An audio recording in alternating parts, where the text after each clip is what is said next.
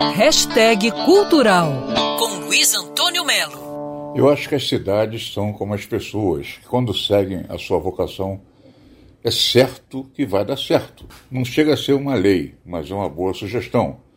A cidade de Petrópolis fica situada a 70, apenas 70 quilômetros aqui do Rio, com uma grande oferta de ônibus, de linhas, enfim, a ligação para lá é facílima.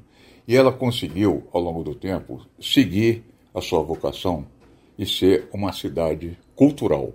Você que acompanha essa coluna, hashtag cultural, aqui na Band News, me ouve falando sempre de programações da, do SESC, programações da própria cidade, programações em lugares privados, mas é sempre voltada muito para o bom gosto. Né?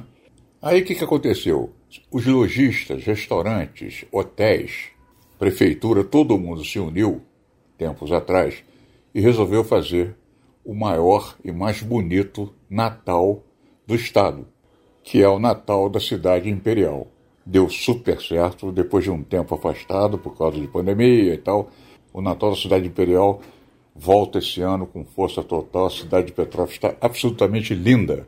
Um banho de luzes quase inacreditável, todos os lugares.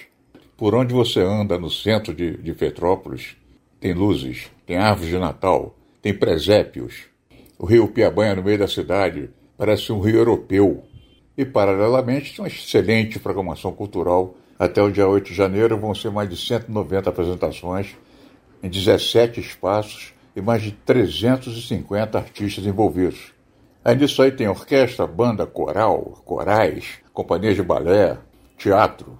O túnel de luz na rua 16 de março é para você parar e contemplar. Aí tem casas, vitrines, todas enfeitadas, ônibus de turismo panorâmico circulando pelo centro histórico. Você vai concordar comigo. Realmente, o Natal Imperial na cidade de Petrópolis é o mais bonito do estado do Rio. Luiz Antônio Melo para Band News FM. Quer ouvir essa coluna novamente? É só procurar nas plataformas de streaming de áudio. Conheça mais dos podcasts da Band News FM Rio.